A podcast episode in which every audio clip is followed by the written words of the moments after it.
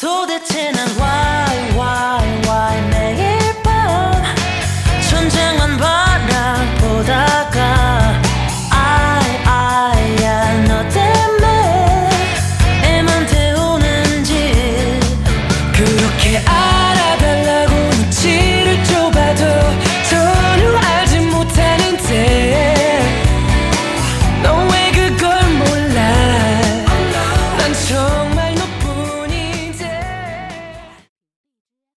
各位听众朋友，大家好！又到了本周周周乐的时间。这一次的周周乐，我们将继续为大家带来外国文化名人在上海一九一九到一九三七的选段。这一次的选段呢，还是与泰戈尔有关，标题为《泰温悄悄入住四民村》。一九二九年三月，借到去美国和日本讲学之机，泰戈尔第二次来到了上海。不知是上次来访给诗人不快的回忆，还是专门为和他的索西玛叙旧，诗人这次悄悄的来了。索西玛是泰戈尔为徐志摩起的印度名字，意为月亮宝石。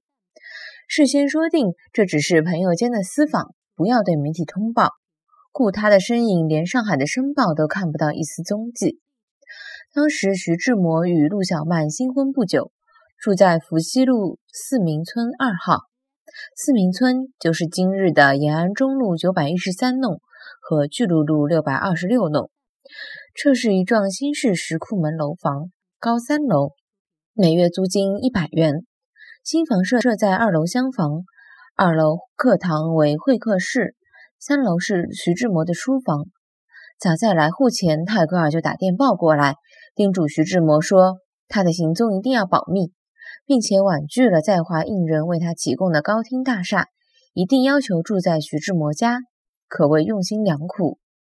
陆小曼对自家的房子东看看也不合意，西看看也不称心，泰戈尔却不嫌弃，于是夫妻俩硬着头皮去接了再说。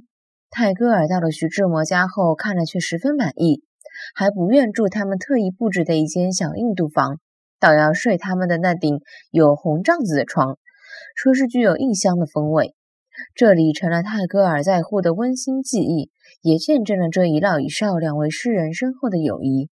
徐志摩留心到，泰戈尔的日常起居同中国人相似，什么都很随便，并没有欧美人特别爱干净的洁癖，只是早上五点就起床了，害得晚睡晚起的夫妻二人也跟着改变了作息时间。二度来访，几年没看到老哥爹的徐志摩快乐的如顽童，一天到晚的陪着老头子。三天时间，泰戈尔只在徐家与志摩夫妇谈诗，还专门为陆小曼吟诵了几首新诗。看惯了红头阿三的陆小曼，却感到泰戈尔一点也不带有印度人所有的凶恶的目光，脸色也不觉得漆黑，说话的声调更带有一种不可言喻的美。滴滴好似初舞的黄莺，在那儿婉转交替，那情况真是说不出的愉快。泰戈尔虽然住的时间并不长，可我们三人的感情因此而更加亲热了。离别之时，泰戈尔欣然动笔为徐志摩夫妇留下“远看像山，近看像老者”的自画像，并赋诗一首云。山峰盼望它能变成一只小鸟，放下它那沉默的重担。